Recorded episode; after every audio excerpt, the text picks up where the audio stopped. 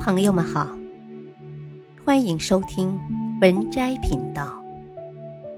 本期分享的文章是《人在江湖的潜规则五》，深思细品。潜规则四：借钱与花钱之二。借钱看人品，花钱看度量。越是穷时，越要多花在别人身上；富的时候，多花在自己身上。感恩的钱必须花，给父母的钱要花，能给自己带来价值的钱要花，学习的钱一定要大胆花，比你优秀且品德良好的人交往的钱一定要舍得花。花钱的时候不可计较。社交中花钱小气是最愚蠢的。不要人家把你当朋友，你却把人家当奥特曼。这种实际上血本无归的买卖，千万不能干，否则你一辈子都没有机会了。时下买单的时候装傻的有吧？把别人当成傻子叫来买单的。有吧？叫了一堆人，对方不认识的人，却让对方买单的，有吧？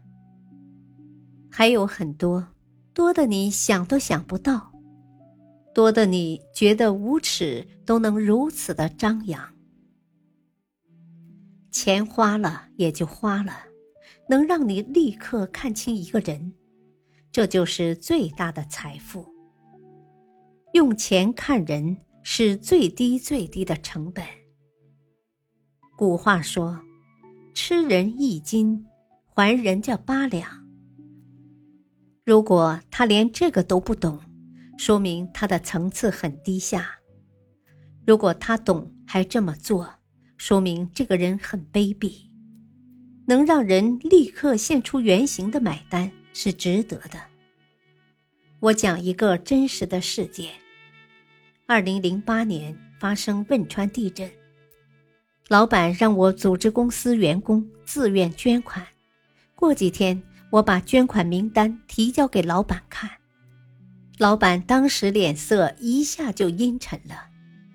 我大概猜中了其中的原因：有位总裁级的高管，而且还是跟着老板十几年的。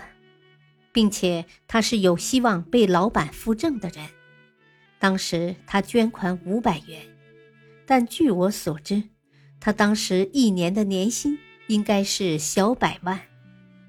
公司最底层的一位勤杂工，当时一个月的工资是一千三，但是这个人捐了一百块钱，这一下子对比立马显现出来了。老板当时的火没有发出来，直到多年以后才和我无意中聊起这事儿。现在这个总裁级的高管始终就没有扶正，我知道他已经彻底没有机会了，而且是永远的。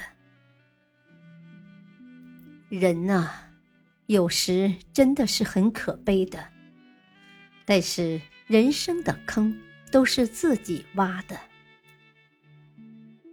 待续，感谢收听，下期继续播讲，再会。